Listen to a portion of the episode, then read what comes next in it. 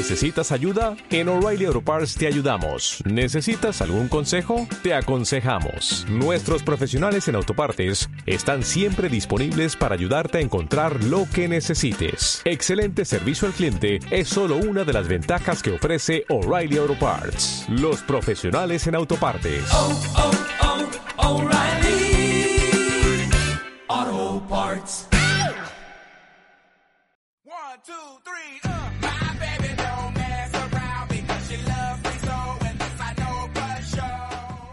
Bienvenidos y bienvenidas a Paraninfo, un programa de radio hecho por y para estudiantes universitarios. Yo soy Rosario Hostos y me acompaña Marta Lara. ¿Cómo estás?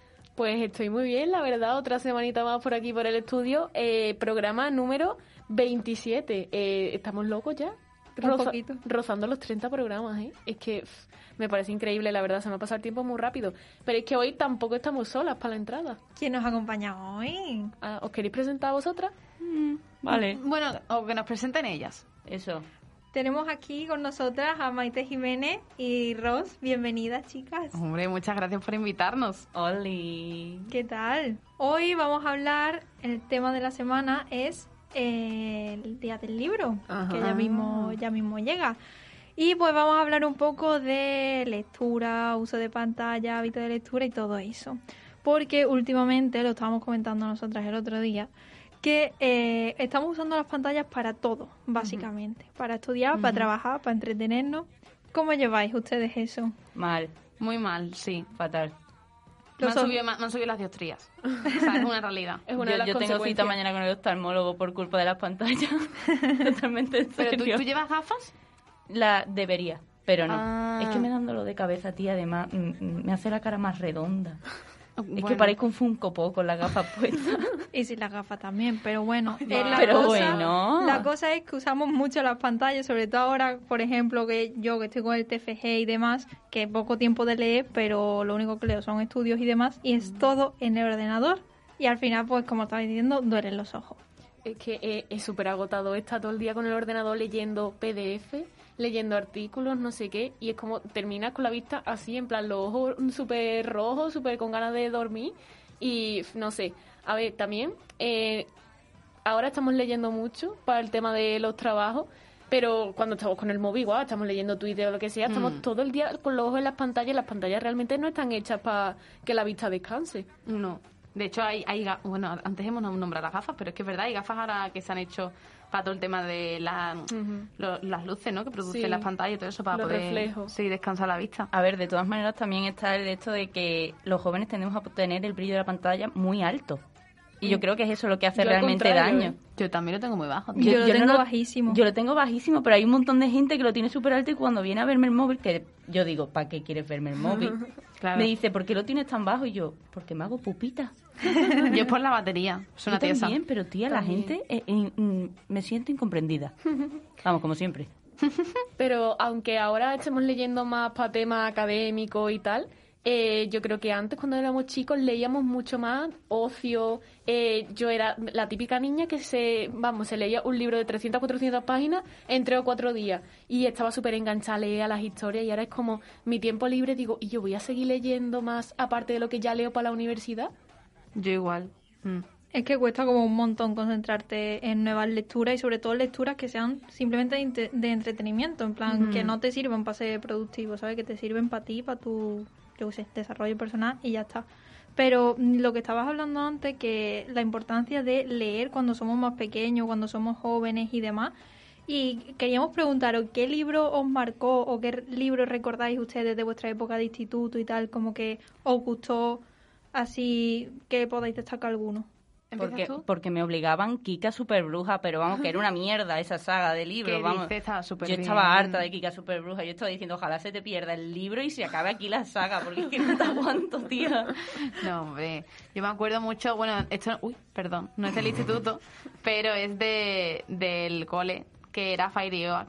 Uy, Me ¿verdad? encantaba. O sea, fue eh, la saga de libros por la que yo me inicié en la lectura. Yo me acuerdo, yo ese tenía el, el primero también y de Kika Super Bruja yo creo que los tengo todos en mi casa. Qué horror. ya sé qué voy a hacer cuando vaya a tu casa. Ten cuidado con los libros. Voy a cerrar por dentro. Y tú, Rosario, del instituto, ¿qué recuerdo tienes de qué libro que te marcase? ¿Alguno de lectura obligatoria, a lo mejor? A ver, de lectura obligatoria, quitando los obligatorios de selectividad, que yo creo que me leí uno, nada más. Me pasa. Yo igual. Ni Mm. uno me leí. Historia de una escalera. Y aquí estamos. Y aquí estamos. Y aquí estamos, es verdad. Ojalá Terminando la carrera. Esto, nuestro, los que profesores. exámenes. Eso, eso. Pero yo me acuerdo de uno que me mandaron a leer en Literatura Universal, que era El guardián entre el centeno. Oh. Que yo luego con los años me he dado cuenta que ese era un libro como súper típico de adolescente, pero yo no lo sabía. En plan, para mí era un descubrimiento y cuando lo leí fue como, fue el primer libro que yo me paraba a marcar, a ponerle papelito a las hojas para recordar fragmentos y tal, porque es que me encantó desde el principio hasta el final. Eh, Pues para saber de qué va un poco más el libro, vamos a escuchar un fragmentito del principio, ¿no? Sí. Si realmente les interesa lo que voy a contarles, probablemente lo primero que querrán saber es dónde nací y lo asquerosa que fue mi infancia y qué hacían mis padres antes de tenerme a mí y todas esas gilipolleces estilo David Copperfield. Pero si quieren saber la verdad, no tengo ganas de hablar de eso. Primero porque me aburre y segundo porque a mis padres les darían dos ataques por cabeza si les dijera algo personal acerca de ellos. Yo la verdad es que este libro no lo conocía, me lo has descubierto tú, así que me lo apunto para la lista de pendientes porque tiene muy buena pinta, la verdad. ¿Y tú te leíste alguno para selectividad? Eh, a ver, yo para selectividad la verdad es que descarté muchos libros de los que había. El árbol de la ciencia no sé de qué va. Ni No, yo. No, ni quieres saberlo. Ni quiero saberlo, efectivamente. Pero el que sí me- que me gustó mucho fue Los girasoles ciegos, que de hecho creo que nuestro año fue uno de los últimos que, que lo mantuvieron, sí, que es de Alberto Méndez. Sí, creo que sí. Y a mí, no sé, me gustó mucho por el tema que trata de la guerra civil y toda pues la ideología política. Y también vamos a escuchar un poquito del principio eh, de un audiolibro narrado por José Carlos Domínguez para audiomol.com. Primera derrota, 1939. O si el corazón pensara, dejaría de latir. Ahora sabemos que el capitán Alegría eligió su propia muerte a ciegas, sin mirar el rostro furibundo del futuro que aguarda a las vidas trazadas al contrario. Eligió entre morir sin pasiones ni espavientos, sin levantar la voz más allá del momento en que cruzó el campo de batalla, con las manos levantadas lo necesario para no parecer implorante y ante un enemigo incrédulo, gritar una y otra vez, soy un rendido. ¿Ustedes conocíais este libro o...? Hombre, claro, de eso. De pero, pero- la verdad es que no me lo leí. Yo pasé. s- solo me leí Historia de una escalera, ya lo he dicho antes. Yo suspendí Ese el examen de lectura que me hicieron, así que... Ay. Es que era un rollazo, lo siento. ¿Estáis leyendo algo ahora? ¿Tenéis tiempo para leer? No. Sí, voy, vaya. vale, vamos con Ross. ¿Qué, qué- estás leyendo ahora? Yo me estoy releyendo Cumbre Borrascosa. Uy, ese libro le gustaba mucho a mi madre. Es que está muy chulo. A ver, no te veas la peli, porque yo hago lo de me leo el libro y luego veo la peli, Ajá. con lo cual la peli es una mierda. Claro. O sea, no te enteras de nada. Claro. El libro está mucho mejor, o sea, pasan 1500 cosas, acabas odiando a todos los personajes, pero que te puedes esperar de personajes que existieron hace 300 años. Claro, ¿sabes? totalmente, cierto. Entonces es una mierda. Hmm. Pero está muy bien, recomiendo el libro. Punto. Bueno, y con esta recomendación lo vamos a dejar ya aquí por hoy y nos vamos ahora a ver qué tiene preparado nuestro equipo para el programa de hoy.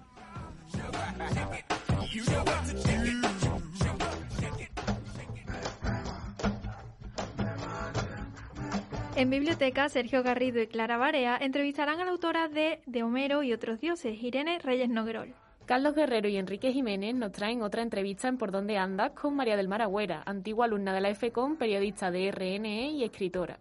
En Entérate, Carlos Real y Ángel Montaner nos acercarán a los nuevos formatos de lecturas digitales que atraen a los jóvenes. La entrevista musical del programa nos la traen, como siempre, Jaime Sanchís y Alba Sáez, que charlarán con el cantautor sevillano Juan Gallardo, que viene a presentarnos su último disco en Melomanía. Y como siempre ya está listo nuestro equipo de informativos capitaneado por Sergio Garrido para traernos toda la actualidad de las universidades andaluzas. que no me subían a internet vacilando de amigos.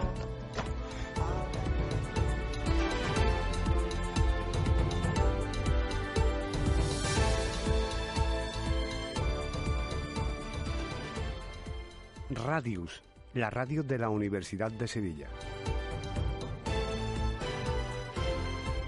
Muy buenas, saludos a todos. Bienvenidos al primer bloque de informativos. El fin de la obligatoriedad de las mascarillas en interiores podría estar cerca. Se prevé que la decisión pueda tomarse en el presente mes de abril, según respaldan los asesores expertos del Ministerio de Sanidad. Lo que sí parece estar claro es que en lugares como residencia de ancianos, centros sanitarios y transporte público seguirá siendo de uso obligatorio. En otro orden de cosas, Alberto Núñez Feijó ha sido elegido como presidente nacional del Partido Popular tras la crisis interna del propio partido. El expresidente de la Junta de Galicia ha presentado a parte de su nuevo equipo, con una notable presencia andaluza entre los que se encuentra el actual consejero de la presidencia de la Junta de Andalucía, Elías Bendodo. Comenzamos el recorrido por las distintas universidades andaluzas. En primer lugar, nos desplazamos hasta la Universidad de Jaén, con las declaraciones del rector de la universidad al consejero de universidades, Beatriz Ruiz. El rector de la Universidad de Jaén, Juan Gómez Ortega, ha manifestado su profundo malestar ante las declaraciones que el consejero de universidades, Rogelio Velasco, ha realizado sobre la institución jienense durante su intervención en el Parlamento andaluz, basándola en datos que incluso contradicen los que propician su propia consejería. La aplicación del nuevo modelo de financiación pone en serio riesgo el futuro de la institución al abocar a la Universidad de Jaén a no crecer o incluso a perder financiación en los próximos años. Juan Gómez cuenta el porqué de este malestar. Le escuchamos. En primer lugar, porque se vertieron datos que entendemos que no son correctos eh, sobre la propia universidad y sobre el peso de la financiación de la universidad en el sistema. Y en segundo lugar, porque eh, decía y no pone el foco de atención en lo que entendemos que es el problema fundamental y la clave de este asunto. Gracias, Beatriz. Ahora nos desplazamos hasta nuestra universidad, en la Universidad de Sevilla, que supera los dos millones y medio de lecturas en la red de Conversation. Clara Barea, cuéntanos. The Conversation es una red de medios de comunicación sin fines de lucro que publican noticias e informes de investigación en línea, acompañados de opiniones y análisis de expertos. Los docentes de la Universidad de Sevilla han publicado hasta ahora 116 artículos en su versión en español, que han recibido aproximadamente 2,5 millones de visitas.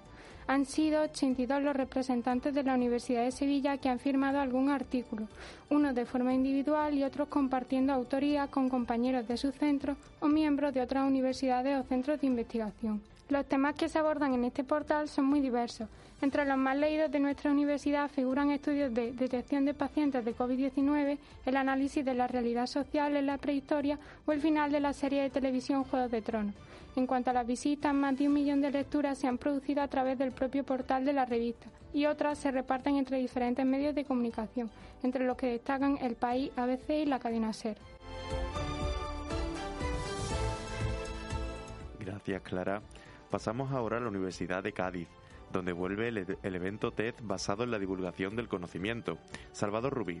Regresa TEDS Cádiz University, impulsado por la Universidad de Cádiz. Tuvo lugar en el Palacio de Congresos de Cádiz con más de 900 asistentes. Este año se ha presentado bajo el lema Raro, un elogio de la diferencia, y contó con artistas, periodistas, docentes, amantes de la literatura, ingenieros, estudiantes y compositores. El conductor del evento fue David Selva, profesor de la Universidad de Cádiz. Escuchamos una de sus presentaciones. Guía especializó en biodiversidad y tras diversas experiencias de investigación a escala internacional, eh, imparte docencia en la enseñanza pública en secundaria. Os dejo pues con Alberto González Meléndez y su TED Talk titulada Especies raras, el secreto de la biodiversidad. Gracias, Salvador. Es el turno de desplazarnos hasta la Universidad de Córdoba, que facilita la compatibilidad entre la vida académica y la deportiva a deportistas profesionales de la universidad. Antonio Bañón. La Universidad de Córdoba propone medidas para los estudiantes vinculados al deporte profesional. David Estepa Ruiz, del grado de fisioterapia y jugador de balonmano, nos cuenta su rutina. Entreno todas las mañanas durante la semana, de lunes a viernes, y los lunes y los miércoles entreno mañana y tarde. Para mí es bastante difícil porque es muy exigente, tienes que dar el máximo en los dos ámbitos porque si no, no, llegaría a tus resultados y la verdad que es bastante complicado. El Estatuto del Deportista Universitario facilita la compatibilidad de la vida académica y deportiva. Nos lo cuenta Rosario Mérida Serrano, vicerrectora de Política Inclusiva y Vida Universitaria de la UCO. Concretamente, facilitamos el reconocimiento de su condición de deportistas de, de alto nivel y luego pues ponemos en marcha medidas para facilitar el cambio de grupo, el cambio de turno, facilitar fechas alternativas a, por ejemplo, a los procesos de evaluación. Gracias, Antonio. Por su parte, la Universidad de Huelva recupera las competiciones de ajedrez onubense tras la pandemia. Nos lo cuenta Pablo Moreno. La Universidad de Huelva vuelve a coger las competiciones de ajedrez con el decimotercer abierto de la institución. Después de dos años en los que la pandemia no ha permitido la celebración de este evento, el torneo impulsado por el Servicio de Actividades Físicas y Deportivas de la U, junto a la Delegación Onubense de Ajedrez y el Club de Ajedrez Tres Carabelas, se ha celebrado en el patio central de la Facultad de Ciencias Empresariales y Turismo. Todo un éxito que se refleja en las inscripciones, donde se cubrieron las 60 plazas disponibles en menos de 24 horas.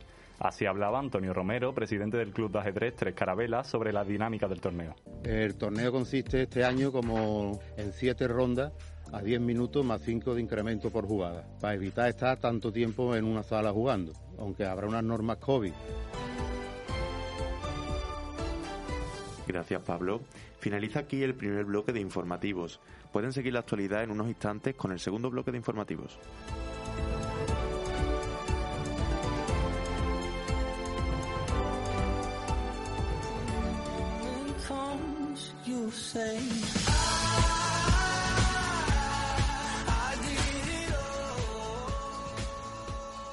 Y llega el turno de nuestros compañeros Carlos Real y Ángel Montaner, que nos traen un reportaje muy interesante en Entérate sobre los nuevos formatos de lecturas digitales que atraen a los jóvenes. ¿Qué tal, chicos? Hola Marta, aquí estamos una semana más en Entérate junto con Carlos Real. ¿Qué tal, compañero? Muy buenas Ángel y queridos radioyentes. Volvemos a esta mesa y en esta ocasión para hablar sobre literatura en un presente marcado por Internet y las redes sociales. Leer y leer. Se nos ha dicho muchas veces que los jóvenes hemos abandonado la lectura. Sin embargo, las estadísticas no son del todo negativas al mirarlas desde cierta perspectiva.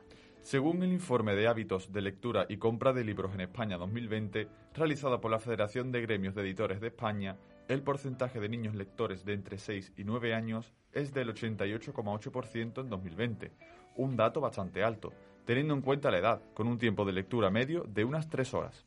Sin embargo, cuando el instituto entra con sus lecturas obligatorias, el porcentaje desciende hasta el 50%. No es casualidad que cada vez más voces docentes y profesionales advierten de que leer La Celestina y otros clásicos de la literatura de manera poco atractiva puede asociar a la lectura un componente imperativo y pesado.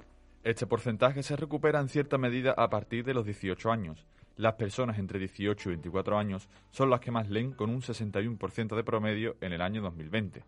Por lo tanto, salir del yugo de la lectura obligatoria trae consigo un importante repunte. Hemos hecho un poco de consultorio y hemos preguntado a jóvenes de nuestra edad qué leen y cuánto tiempo dedican a la lectura.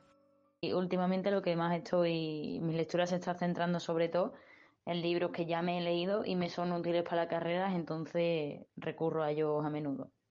Durante el año no suelo leer, pero en verano intento leer uno o dos libros y sobre todo que sea de suspense y de intriga. Solamente en verano y son libros de poemas cortos. Como hemos podido escuchar, hay todo tipo de géneros y hábitos. Un dato bastante curioso de la lectura entre los jóvenes es cómo se ha convertido en un compañero de viaje durante el confinamiento de hace dos años. Según el mismo estudio, el porcentaje de personas que leen habitualmente han subido de forma significativa, hasta en 15 puntos para el sector comprendido entre los 25 y 34 años. Y en cierta medida, el confinamiento ha podido traer un reenganche al hábito de la lectura. Otro debate que hemos escuchado desde hace años es la disputa entre el papel y los nuevos formatos digitales. Yo leo en papel. Yo tuve un ebook, pero no me gustó la experiencia, así que cuando leo lo hago en papel. O si no, por PDF, por internet, para localizar información en concreto. Yo leo en papel. El formato digital sube al 30% en los últimos años, pero los libros en papel siguen siendo los preferidos, resistiendo ante un panorama que podría parecer desolador en los últimos años. El panorama positivo del papel también se traduce en una subida de las ventas en librerías. El 71% de las personas que compran libros lo hacen en una librería, cuatro puntos más que en el año anterior.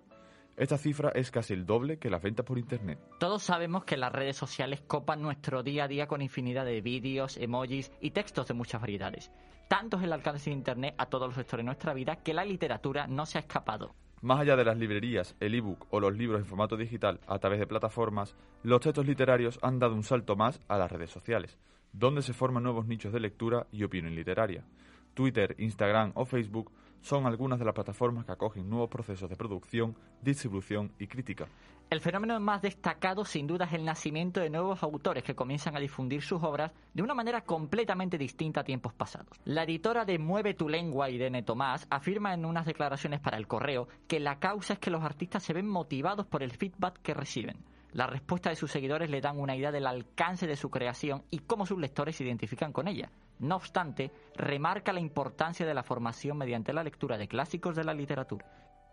Pese al progreso y los cambios en los hábitos de lectura, hay novelistas que contradicen esa visión. La escritora Susana Gertopan defiende la importancia del papel. Soy todavía de la teoría de que el libro tiene que estar en papel, tiene que ser un objeto, un objeto acompañante, o sea, el vínculo entre el, el- el lector y, y- y ese objeto, ¿verdad? Que no es lo mismo que entrar dentro de una pantalla. Además, la misma autora señala el perjuicio, en su opinión, de las redes sociales a la literatura. Yo, eh, eh, hay de todo, eh, pero yo creo que perjudica. Yo soy, o sea, si uno busca en las redes sociales eh, información sobre escritores, sobre literatura, eh, es infinita las informaciones que hay ahora, ¿verdad? Es una maravilla. Pero si uno utiliza, eh, eh, digamos, la, la- la cibernética como para producir literatura o para consumir buena literatura, estamos Nosotros aquí hoy nos vamos a centrar en el lado virtual, que se está abriendo paso pese a tener detractores, y no solo la parte creativa. Los críticos están descubriendo nuevas formas de hacer su trabajo con un mayor contacto con el lector, de forma que se generan espacios de debate en torno a un libro o un autor. Un ejemplo de foro de encuentro entre amantes de la literatura es Goodreads, creada en 2006 por Otis Schadler y Elizabeth Curry Schadler con el apoyo de Amazon. Su función principal es catalogar libros que la gente va consumiendo, pero además pueden calificarlos y dejar reseñas que cuando se cruzan se crea el debate. Por otro lado, existen los creadores de contenido independientes que ejercen la crítica de manera individual en sus propios perfiles de Internet. Puede que muchos conozcáis esta voz. Hola a todos y bienvenidos a un nuevo videoblog de mi canal. Yo soy Javier Ruescas y aquí se habla de libros. Se trata del crítico Javier Ruescas, quien gestiona un canal de YouTube desde 2010. Sus vídeos lanzan reviews y listas recomendadas de libros o colecciones. Muchos otros se dedican a la divulgación en redes sociales. Además de los propios autores en su labor de distribución, existen cuentas como The Books Crazy o Book Hunter Club alojadas en Instagram y destinadas a la reseña y recomendación de obras. Por su parte, Twitter sirve de espacio para largos hilos y cuentas similares a las que hemos descrito de Instagram. Entre lectores a literatura, papel en blanco de lectura obligada. En algunas de ellas anuncian la convocatoria de certámenes, ferias de libros y mucho más. Por hoy nos vamos despidiendo. Espero que hayan disfrutado con Entérate y nuestra perspectiva de la literatura. Nos escuchamos muy pronto. Hasta la próxima. Sigan escuchando para Ninfo.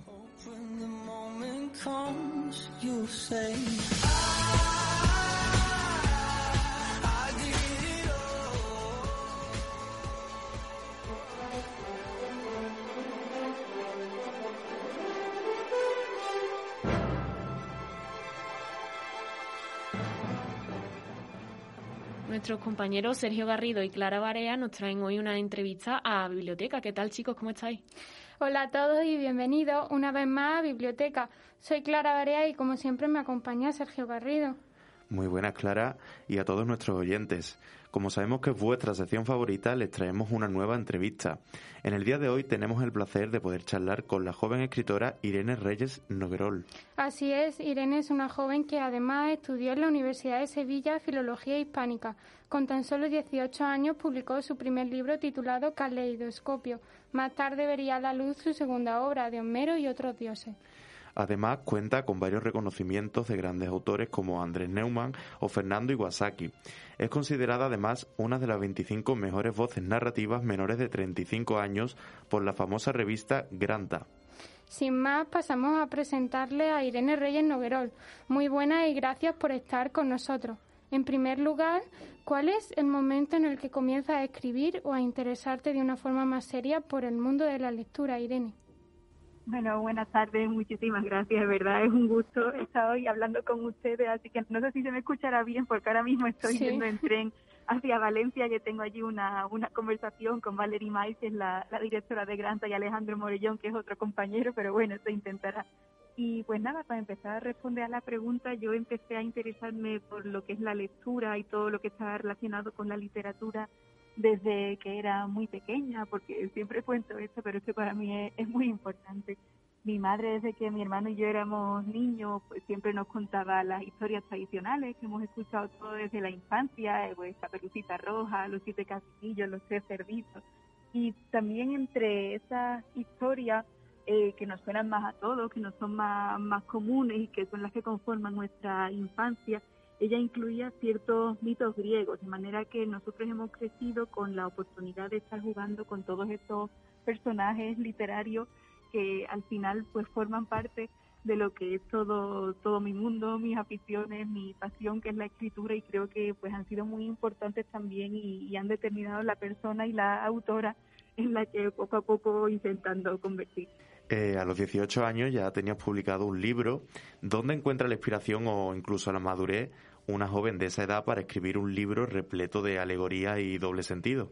Pues como comenta a mí, siempre me ha gustado la lectura y creo que eh, realmente eso es lo más importante a la hora de, de escribir. Yo no soy una persona muy sistemática ni muy regular cuando, cuando me dedico a lo que es el trabajo de la escritura, sino que necesito mucho tiempo para ir pensando y construyendo todos los esquemas mentales, las estructuras, la- las figuras, los símbolos que me interesa utilizar y, y ahí funciono pues de una manera un poquito más, más, eh, más lenta o más tranquila. Pero sí que creo que lo que es necesario es leer mucho desde siempre. Eh, también he tenido la suerte, como, como les comento, de, de haber contado con esa presencia tan fuerte de mi madre, que ha sido la cuentacuentos, la contadora de historias, desde que yo era pues una niña. Y creo que realmente eso es de lo más relevante y de lo que yo más agradezco actualmente que se me ofreciera en la infancia, porque esa oportunidad de estar leyendo, aprendiendo continuamente, termina eh, conformando de un modo u otro pues lo que es la, personalidad creativa, me parece a mí. Y respecto a eh, pues motivos de, inspiración, en el caso de Caleidoscopio, que publiqué efectivamente con 18 años, eran sobre todo pues, temas sociales, siempre me ha interesado temas como pueden ser la inmigración, el acoso escolar, la anorexia, temas sociales que yo creía que pues merecía la pena tratar porque por desgracia pues muchas de estas personas no tienen la oportunidad de alzar la voz y creía que era necesario pues hacer esta, esta especie de, tributo a todas estas personas que lo necesitan y bueno como materia de inspiración pues todo lo que esté relacionado con la realidad, con nuestro día a día, con mi familia, mis amigos siempre resulta inspirador y pues se va transformando poco a poco en materia de ficción y de escritura.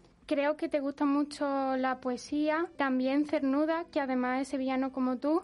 Cuéntanos tu relación con la poesía. Pues a mí desde siempre me ha gustado mucho también la, la poesía y es más, yo entiendo que ahora, eh, ya estando en el siglo XXI, con todo lo que se ha desarrollado la literatura, todas las corrientes, la- las estéticas que hemos ido teniendo a lo largo de los siglos, ya casi que no merece la pena hablar de tres géneros bien de, separados, como si fueran compartimentos estancos, ¿no? Eso de la, la narrativa, la lírica y el drama, sino que creo que es también necesario pues entender que hay muchísima relación, muchísimos vínculos entre los distintos géneros y que realmente ahora la, la hibridación, todas estas misturas que se van poco a poco desarrollando entre los distintos géneros literarios son importantes. En mi caso, eh, la poesía es un género que siempre me ha apasionado porque creo que es donde se encierra lo que es la, la sensibilidad humana. Siempre me ha parecido algo eh, muy emocionante, sobre todo esa capacidad que tiene para hacernos comprendernos a nosotros mismos, ¿no? Que eh,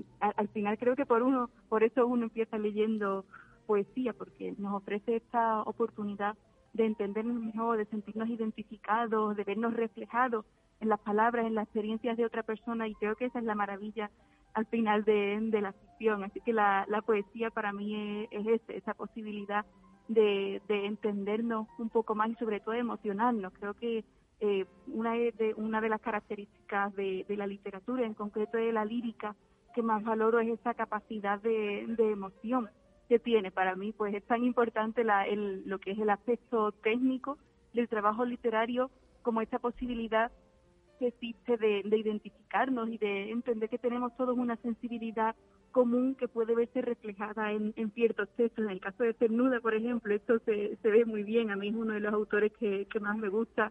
Eh, mi TFG, por ejemplo, el trabajo de fin de carrera fue sobre Cernuda y, el mito de Prometeo porque es uno de, los, de mis poetas favoritos y creo que consiguió muy bien reflejar esta eh, relación, este enfrentamiento, esta oposición que existía, bueno, el título de su obra, ¿no? Ya lo dice, entre lo que es la realidad y el deseo, esta barrera que él sentía que existía entre esos mundos tan distintos, siempre ha parecido algo apasionante, así que me encanta releerlo una y otra vez siempre que puedo. A lo largo de, de tu libro resalta la emoción de la empatía. ¿Cómo entiendes este sentimiento? Bueno, pues eh, la empatía literalmente significa eh, sufrir con el otro, estar con el otro, ¿no? Creo que eso es algo muy importante, ya lo entendían desde, desde la época de los griegos. Ellos comprendían que para que existiera literatura, como he dicho, no solo era necesario eh, una técnica o todo este apartado formal, que también es algo muy, muy interesante y que siempre merece la pena, pues un tema que siempre merece la pena insistir, tratar, pero también ellos sabían que si no existía esta identificación, como he comentado antes en el caso de la poesía, esta identificación con el público, con la persona que está al otro lado, realmente lo que es eh, la comunicación, que creo que es uno de los objetivos principales, no podía llevarse a cabo. De manera que siempre intento recuperar este concepto griego que me parece precioso y que creo que, que es muy relevante también en, en, la literatura, en la narrativa, por ejemplo, que es el, campo al que yo más me dedico. Creo que, que hace falta siempre tener esa capacidad de comunicación con el otro, de, ponernos en la piel del personaje del que estemos hablando y de pensar también en la persona que lo va a leer al otro lado, en el lector, en ese espectador que de un modo u otro pues va a buscar sentirse identificado con las emociones humanas y con esa sensibilidad que muchas veces es la que intentamos transmitir en nuestras obras. Bueno, pues hasta aquí la entrevista. Muchas gracias por, por, compartir este rato con nosotros, Irene. Me ha parecido muy interesante todo lo que nos ha explicado. Nada, Irene, muchísimas gracias y un Nada. placer haber charlado contigo. Muchísimas gracias a vosotros. un saludo. Saludos.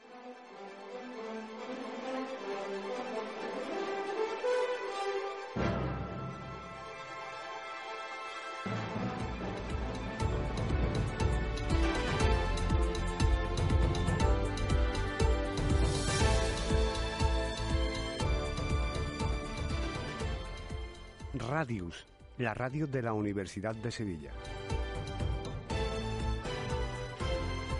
Muy buenas de nuevo. Estamos de vuelta ahora sí con el segundo bloque de informativos, que lo inicia la Universidad de Almería y la presentación del segundo concurso internacional de dirección de orquesta, tras el éxito de la pasada edición. Nos lo cuenta Salvador Rubí. El Vicerrectorado de Comunicación y Extensión Universitaria y el Consejo Social de la Universidad de Almería organizan el segundo concurso internacional de dirección de orquesta. El certamen se celebrará en Almería a finales del mes de octubre de este año. En el concurso pueden participar jóvenes directores de todas las nacionalidades de entre 18 y 35 años. En la pasada edición hubo más de 120 inscripciones de jóvenes de más de 20 países. De esta manera, María Dolores Hidalgo, presidenta del Consejo Social de la Universidad de Almería, ha invitado a la población almeriense a participar en el concurso. La escuchamos. Ponemos la música clásica a disposición de toda la sociedad almeriense. De, de, todo el conjunto y de los distintos colectivos se han entendido ¿no? de la música clásica y damos la oportunidad también a nuestros jóvenes o, o a cualquier persona de, de nuestra provincia Gracias, Salvador. La Universidad Internacional de Andalucía va más allá de su frontera gracias a nuevos convenios con instituciones. Clara Barea. La UNIA ha suscrito siete nuevos convenios con instituciones iberoamericanas que facilitarán el impulso e intercambio académico a ambos lados del Atlántico. La firma de los dos primeros acuerdos se cerró en la Universidad de Cartagena. Este permitirá a la Internacional de Andalucía estrenar su programación estival en Colombia, mediante unos cursos que tendrán lugar del 22 al 29 de junio. Por otro lado, la Universidad de Huelva y la Universidad Nacional de Río Cuarto también se unen para la puesta en marcha de un programa colaborativo de formación doctoral. Para el rector, la firma de estos documentos supone un paso en firme tanto de la UNIA como del grupo La Rábida para recuperar el tiempo perdido en dos años de pandemia. Gracias, Clara. Nos desplazamos hasta la Universidad Pablo de Olavide, que continúa con su objetivo de inclusión a personas con discapacidad, esta vez con un nuevo proyecto. Maite Jiménez, ¿de qué se trata? Como se ha dicho varias veces a lo largo de este curso, la Universidad Pablo de Olavide destaca por la inclusión de las personas con distintas capacidades en todas sus instalaciones. En este caso hablamos del programa InCloud, para personas con discapacidad intelectual. Se trata de un proyecto donde se favorece la integración en la residencia universitaria Flora Tristán Upo, gestionado por las asociaciones Paz y Bien y Down Sevilla. Este programa ha sido subvencionado por el Ayuntamiento de Sevilla a través de la convocatoria de proyectos de acción social Sevilla Solidaria 2022. A continuación, escuchamos las palabras de David Cobos, vicerrector de Cultura y Políticas Sociales de la Universidad Palo de la Vide, donde nos cuenta cuáles son los objetivos de estos programas de inclusión. El principal objetivo es claramente el de la plena inclusión e integración. Para eso estamos, estamos trabajando y eso no lo podemos hacer solos, ¿no? desde el equipo de dirección. Para eso necesitamos el compromiso de todos y todas en la comunidad universitaria. Gracias, Maite. Nos vamos hasta la Universidad de Málaga, que recibe la visita de miles de estudiantes en su jornada de puertas abiertas. María Sáez, cuéntanos. Tras dos ediciones marcadas por la pandemia, las jornadas de puertas abiertas de la Universidad de Málaga vuelven a celebrarse de forma presencial. En su decimoctava edición, más de 15.000 estudiantes de más de 150 centros educativos de la provincia visitan este punto en el que se muestra la oferta académica, cultural y los servicios de esta institución.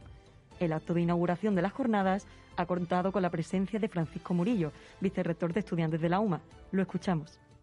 Tenemos tres carpas en el exterior del pabellón, en la zona sur del pabellón, donde por la mañana, de manera continua, cada uno de los centros de facultades y escuelas de esta universidad exponen el contenido de los grados y de los másteres que se imparten. Gracias, María.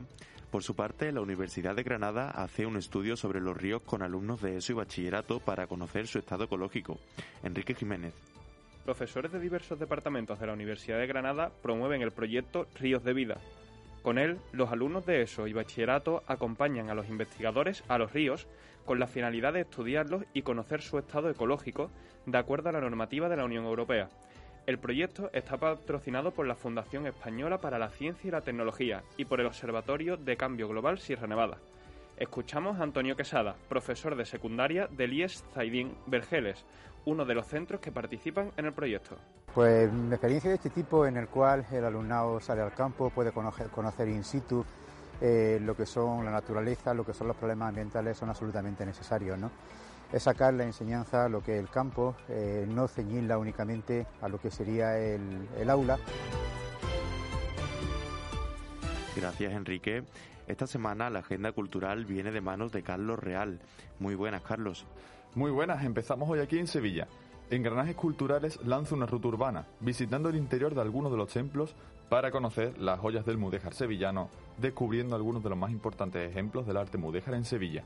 La visita, que está conducida por un guía especialista en arquitectura, nos descubrirá las trazas de la evolución urbana de Sevilla y se adentrará en el conocimiento de un arte que representa la realidad cultural y social de la Sevilla medieval. En este recorrido, los visitantes descubrirán las distintas capas de la historia que han ido decantando a la compleja realidad urbana y cultural de Sevilla. Este recorrido se realizará semanalmente los viernes. Para más información la encontraréis en eventbrite.es. Vamos a conocer un término que quizás no sea muy conocido, la contracultura. ¿Hacia dónde nos vamos?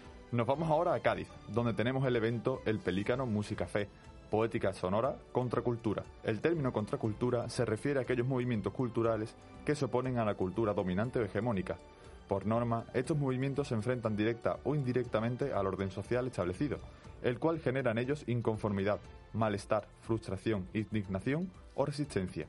En poética sonora, el teatro, la poesía y las canciones en vivo fusionan sus punzones de luz para llegar hasta la emoción más honda del espectador, donde la verdad desnuda está por encima de cualquier moda, arte y piel, todo y más.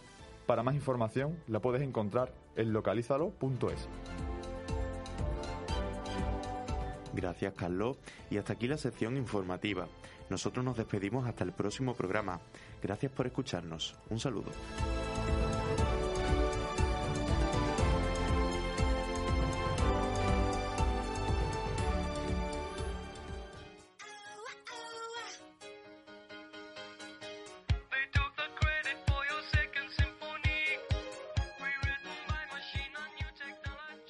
Bienvenidos una semana más a Por dónde andas, esta vez con un tema muy bonito que nos gusta mucho, la literatura. Buenas, Carlos. Hoy vamos a entrevistar a María del Mar Agüera, una periodista que se graduó en esta misma facultad y que acaba de escribir un libro, Casiopeia, para que luego digan de la FECON. Además, no solo es su primer libro, pues antes de escribir Casiopeia ya había publicado Bajándole las bragas a la poesía. Aquí la tenemos para seguir hablando del tema. Bienvenida para Ninfo, María. ¿Qué tal? Hola. Como decíamos antes, Casiopeia no es tu primer libro, pero antes de hablar de esto, nos gustaría saber cómo te adentraste en este mundillo que es la escritura. ¿Has tenido siempre cla- claro que querías dedicarte a esto de escribir? Eh, sí, realmente siempre lo tuve muy claro. Bueno, desde pequeña era muy fan de Harry Potter, de ahí vino todo. Y me encantaba, me encantaban los libros y por mi afición a la lectura pues empecé a escribir día sí, día también y siempre tuve claro que me quería dedicar a esto, pero también sabía que era un mundo muy difícil, que no, no había una carrera como tal, ¿no? Que fuera escritora. Así que por eso me decanté por, por el periodismo, soy periodista y como una forma de, de, bueno, de poder cumplir ese sueño, pero aparte, claro, también he, he sacado mis propios libros porque no me podía quedar con esa espinita. Claro, eh, hablábamos antes de bajándole las bragas a la poesía, que por cierto tú en tu blog lo describes como un libro de prosa poética donde hay mayormente desahogo propio. ¿Qué te hizo escribir este libro y, y querer publicarlo?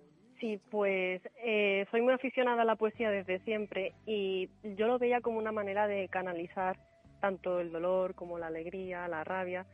Veía que la poesía transmite todo eso, los pensamientos, las emociones, no solamente propios, sino también de, de gente que conocía con sucesos que le pasaban, cosas también propias, personales que a mí me habían pasado. Y era una manera de, de abrirte en canal, ¿no? De mostrarte tal y como eres y de, de liberarte y, y de sentir, dejarte sentir y dejar de, de sufrir, o sea, sufrir, ¿no? Si lo tienes que hacer. Y hay una frase muy importante de- del libro que es está bien no estar bien a veces. Y yo creo que eso es muy importante. No aparentar que estás bien cuando no lo estás porque es una metáfora, ¿no? De que es mejor sanar de esta forma que, que callarlo. Nos ha llamado mucho la atención que el primer libro que sacaste fue durante tus años de universidad. Y esto estoy seguro que le puede resultar curioso a, nuestros oyentes, porque nosotros estamos aquí liados con las prácticas, con el TFG. Eh, ¿Cuándo empezaste a escribir Casiopeia y cómo conseguiste sacar tiempo para, para este proyecto? Eh, bueno, realmente Casiopeia lo, lo escribí hace dos añitos más o menos. Yo no estaba en la facultad como tal haciendo la carrera, pero sí que estaba cursando un máster. Entonces, al final, cuando algo te gusta, mm, le das prioridad y acabas haciéndolo más tarde que pronto. Y también era mi forma de, de desconectar, como he dicho antes, por lo que siempre intentaba sacar tiempo, aunque no lo tuviera, porque para mí era, era un desahogo. Y Casiopeia fue muy fácil de escribir porque era como si ya hubiera visto una película y sabía perfectamente todo lo que venía después. Lo, tenía, lo tuve muy claro desde un primer minuto cómo iba a terminar la historia y cómo empezaba y cómo todo lo que pasaba. Entonces, en ese sentido para mí fue muy fácil. Cuando haces algo con gusto, pues se hace de corazón y no, no cuesta trabajo buscar tiempo para eso. Sí, tal y como lo cuentas parece fácil, pero seguramente no lo sería. Eh, ta- También te digo. Oye, Casiopeia, aparte de una constelación, que lo he estado mirando, esto me lo he tenido que apuntar, es una figura de la mitología griega. Pertene- Es una reina que pertenece a la estirpe de los, ojo, porque tiene un nombre, una palabra complicada, agenóridas. Y ese nombre tan raro, ¿de, de dónde viene? También viene especialmente porque, porque es una constelación. O sea, me encantaba siempre el nombre de, de Casiopeia y yo quería hacer como una metáfora porque es una novela feminista. Quería hacer una metáfora de, todas las mujeres que ya no están, que brillan en el cielo más fuertes que ninguna. Y como Casiopeia tiene una historia que también pues denuncia temas de acoso, de maltrato, de machismo, pues es una metáfora de, de que no solamente ella tiene que brillar en el cielo, sino que todas las mujeres que están vivas y que ya no están tienen que tienen que brillar por sí mismas y no pueden dejar que nadie apague esa luz. También nos, gustaría saber cómo describes a Alexandra, la protagonista de, de tu libro, y si es un reflejo de tu personalidad y de tus propias vivencias o simplemente es algo que, ha- que has creado de cero, por así decirlo. Bueno, todos los personajes tienen tanto un poco de mí como de, gente que yo he conocido, de historias que me han aportado algo, que me han llenado de alguna manera, ¿no? Pero Alessandra sí que es verdad que, que tiene bastante de mí en el sentido de que yo lo escribí cuando estaba en Madrid, tras haber terminado mis estudios de periodismo, haber terminado mis estudios de máster, y yo estaba trabajando en una tienda de ropa. Entonces yo estaba muy frustrada porque no veía que la precariedad estaba a la vuelta de la esquina y no había nada. eh, no sé, no tenía ya los sueños igual que antes, estaba muy desanimada. Entonces me animé a escribir esto porque era, me sentía así como ella, con muchísima ansiedad, atrapada en un momento en una ciudad que pensaba que me iba a dar mucha oportunidad y la realidad era que me ahogaba, me asfixiaba. Entonces fue una forma de canalizar todo eso y de decirme a mí misma, bueno, pues a lo mejor como periodista no, pero como escritora, pues a mí esto me, está aportando y me llena no simplemente ir todos los días a trabajar a una tienda que, no, que yo no estaba a gusto, ¿no? También me gustaría preguntar, mm, preguntarte, María del Mar, ¿qué proyectos tienes para el futuro? ¿En torno a la escritura o en torno a otra actividad profesional que estés desarrollando? Sí, bueno, ahora mismo mi vida está un poco con muchas cosas, muchas cosas pendientes porque compagino mi, mi trabajo actual en Radio Nacional con otros estudios de máster. Que también estoy cursando un segundo máster, una segunda carrera que es lengua y literatura porque, bueno, ah, siempre como me ha encantado la literatura nunca descarté la opción de, de ser profesora, así que también me estaba formando para eso cuando tuve la oportunidad de trabajar en, en Radio Nacional. Entonces, eh, también estoy pendiente de cuando tenga un poco más de tiempo de, seguir escribiendo. No sé si sacar una segunda parte de Casiopeia porque está teniendo buen recibimiento o volver a escribir poesía. Eh, y también, sobre todo, estoy enmarcada en un proyecto más familiar que, que es, bueno, de un libro de mi abuelo y de su padre, que es también de poesía y, bueno, pues ayudando un poco con la familia con ese proyecto. Muy interesante. Vamos a estar muy atentos a ver si podemos seguir leyéndote. Muchas gracias. Ha sido muy agradable pasar este ratito aquí contigo, María del Mar, pero nos vamos a tener que ir despidiendo. Muchísimas gracias a vosotros por esta oportunidad. Pues muchas gracias a ti, María del Mar, y desde luego a los demás por escucharnos. Seguimos conectados disfrutando de la literatura y de Paraninfo. Hasta la próxima.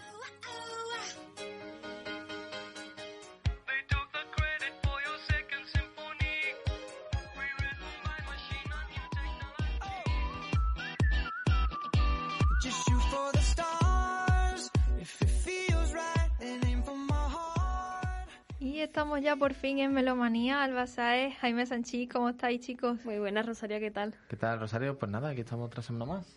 Y esta semana en concreto el invitado de hoy es una cara conocida aquí en nuestro estudio porque hoy vuelve para hablarnos de su último disco y de la gira de presentación que está haciendo actualmente. Hace exactamente seis meses, el 6 de octubre para ser exacto, lo tuvimos vía telefónica y ahora lo tenemos aquí junto a nosotros. ¿Qué tal, Juan? ¿Cómo estás? Buenas tardes, buenas tardes. ¿Cómo estáis? Muy yo muy bien, ¿no? muy contento de estar aquí otra vez. Eh, la última vez me perdí, ¿no? La, la opción de, de estar aquí viendo Sí. las caras, pero tenía ganas yo de volver a, a entrar en el estudio. Qué maravilla. ¿eh? Bueno, pues- cositas nuevas, ¿eh? Hombre, en la anterior ocasión ya estuvimos hablando de que el crowdfunding de tu primer álbum más gallardo que Don Juan había resultado un éxito y ahora, seis meses después, ya está más que lanzado, como ya sabemos. Imagino que da vértigo. Mm, ¿Cómo ha sido la reacción de la gente? ¿Está gustando el disco? Yo creo que mm, yo estoy muy contento. Eh, la, la gente creo que lo está cogiendo bien eh, y sobre todo me da la sensación de que es algo de lo que voy a estar orgulloso durante, durante mucho tiempo, que es lo que buscaba. O sea, ha sido un trabajo muy de pensar en lo que va a pasar, en el, de cómo voy a verlo en el futuro. Que es muy difícil porque siempre al mes de sacarlo ya encuentras cosas que dices, lo hubiera cambiado. Mm. Pero Mm. es algo dentro de lo que cabe que hice lo mejor que pude. ¿no? Bueno, Juan, vamos a hacer una pequeña pausa para escuchar. ¿Será que al final no, no es tan importante? Ahora que estamos hablando de cosas del futuro. Creí que sin ella no sería posible. Y aposté sin pensar. Una carta con polvo. Bueno, sabemos que ya está, es- mm, bueno, ya llevas en marcha la gira de Más Gallardo que Don Juan y que has estado en varias ciudades españolas dando conciertos. Eh, ¿Cómo llevas a nivel personal esta etapa de tu vida?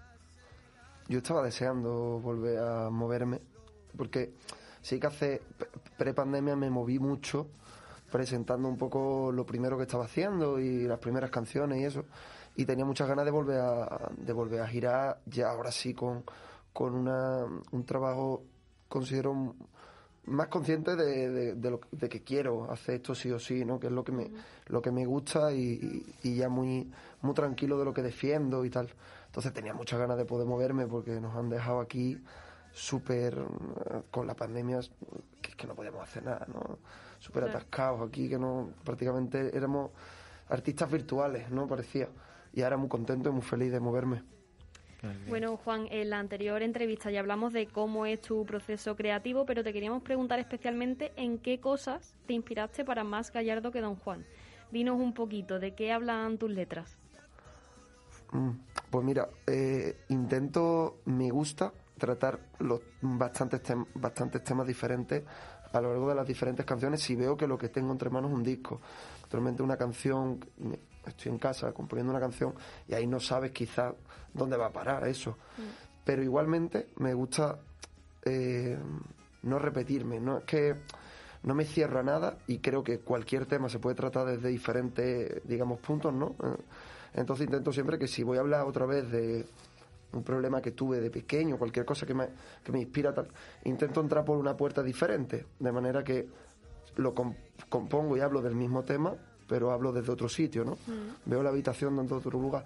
Entonces se queda otra, otra visión de la canción.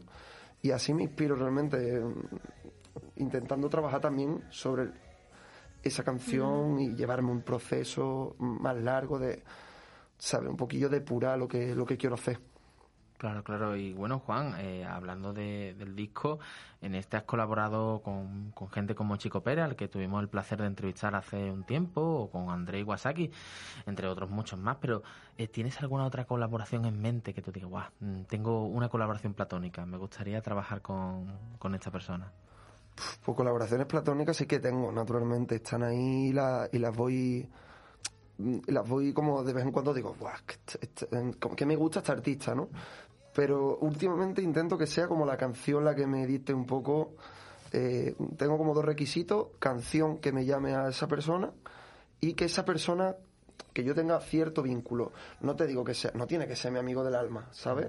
Que por ejemplo con Iwasaki, con Chico Pérez, con el tiempo, con Luis y Luca que, que participan en el disco, ahora mismo son, con el tiempo son, se han hecho mis amigos y, y eso es precioso. Pero para una colaboración necesito un- ese mínimo de, de yo saber que si le ofrezco algo que no está convencido, no va a decirme que sí por apuro. No, no, no. Eso Claro. está fuera.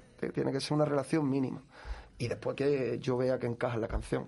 Claro, Entonces claro. tengo ahí alguna cosilla, seguramente Alvarito le propongo algo pronto, algún amigo tengo por ahí. También, bueno, mm, no me acuerdo cuál era su nombre para la faceta musical, si eran Mario no sé qué o Mario no sé cuánto, porque Sí. tiene su faceta musical y su faceta artística. También. vamos, Con Mario he sí. hecho muchas cosas, Sí, desde gira, me ha diseñado el disco, canciones. Canciones empezamos a escribir una, no la, te- no la llegamos a terminar. De todo. Mario es un crack. Le mandamos también un saludo desde aquí, que hace tiempo lo tuvimos en el estudio. Eh, bueno, eh, vamos a escuchar uno de, lo- de los resultados de estas colaboraciones, el, el reggae filosófico. Filosófico. vamos con ello.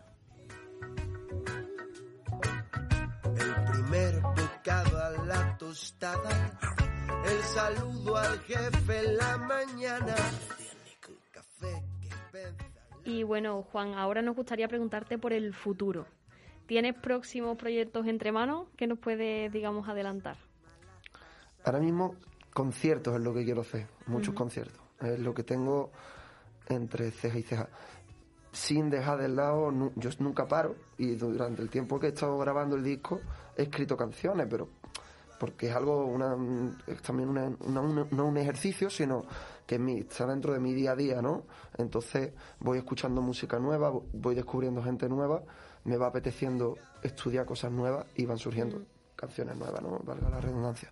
Entonces en esas ya hay una serie de canciones que me gustaría empezar a grabar. Pero poco a poco, que es verdad que ahora mismo el Hay que disco- disfrutar, ¿no? Sí, También quiero de- disfrutar un poquillo también. presente. Así que ahí están las cosas, conciertos y, Mm. y pensando en las canciones siguientes. Claro, Juan, encima aprovechando ahora que tenemos, que ya se pueden hacer conciertos.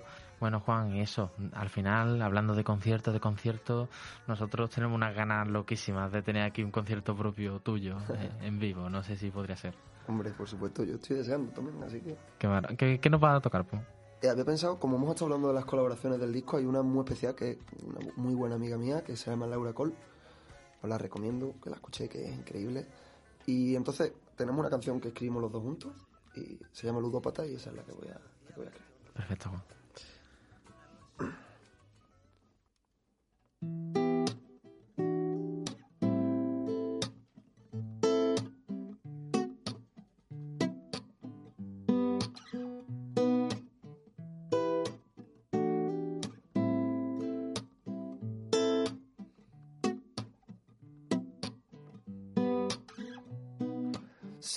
Hemos jugado con esmero ambos corazones este duelo.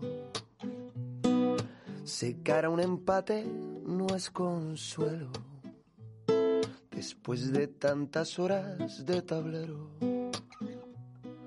Yo he jugado más de lo que quiero. Tú prefieres que haya una revancha. Yo saldría pitando de la cancha por el simple miedo de perder. Pues este cobarde suele ser el tonto que al juego se engancha. He comprado espinilleras, he trucado las canastas. Dije por favor que basta y tú hiciste que siguiera.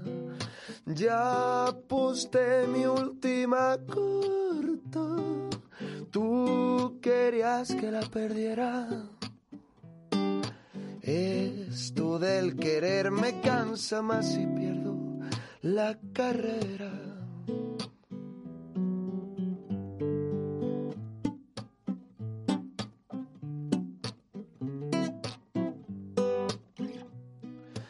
Podríamos cambiar la puntuación o apagar los marcadores. Podríamos los dos ser ganadores y celebrarlo en la habitación. Hola. Aquí ya no hay tripulación. Estamos ganando a la deriva.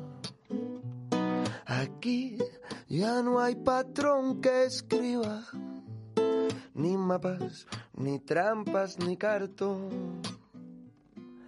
Es mejor bailar este mantón, así no habrá juez que prohíba.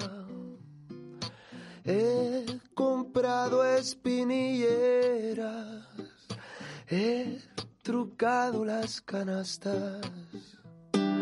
Dije por favor que basta y tú hiciste que siguiera.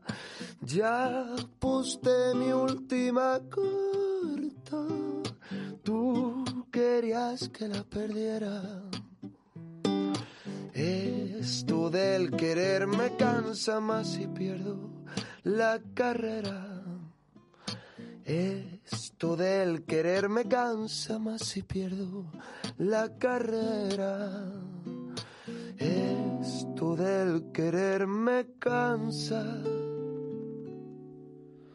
más si pierdo la carrera.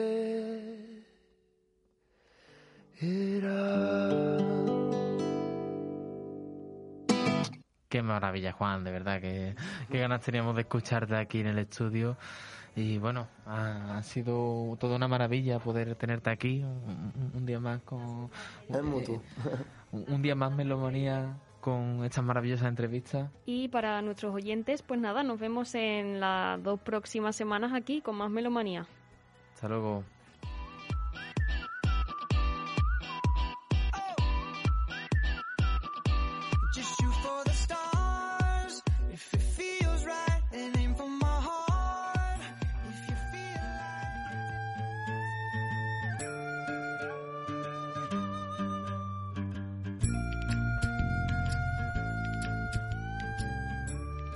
Qué maravilla escuchar en el estudio a Juan Gallardo. Nos alegramos muchísimo de todos los éxitos que está teniendo y le damos las gracias por venir a Melomanía a presentar su último disco con Jaime Sanchís y Alba Saez.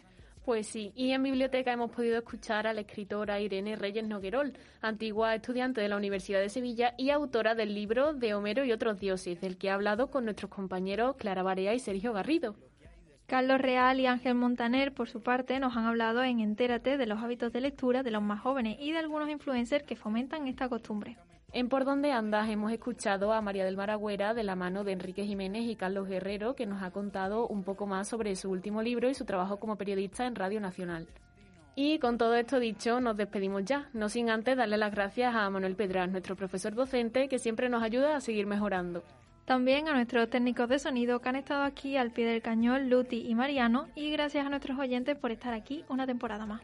Os recordamos que podéis estar al tanto de las novedades en nuestras redes sociales, arroba somos paraninfo en Twitter e Instagram. Y lo más importante, nos podéis escuchar todas las semanas en la web de Radius e incluso escuchar las temporadas anteriores. También estamos en Spotify e iVoox, así que no tenéis excusa. Se despiden por hoy vuestras directoras favoritas, Marta Lara y Rosario Ocho, y os dejamos con De los sueños nadie se escapa, un tema de Juan Gallardo.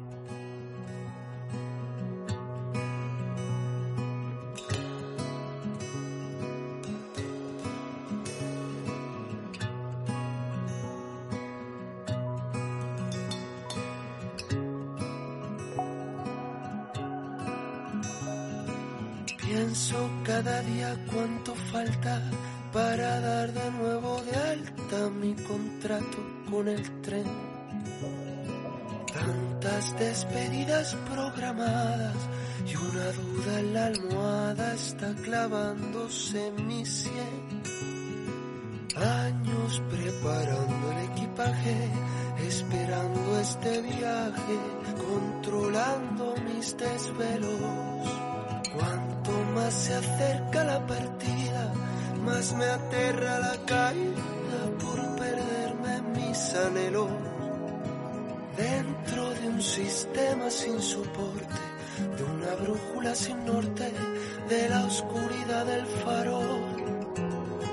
No les recomiendo ningún mapa, de los sueños nadie escapa, eso ya lo tengo claro.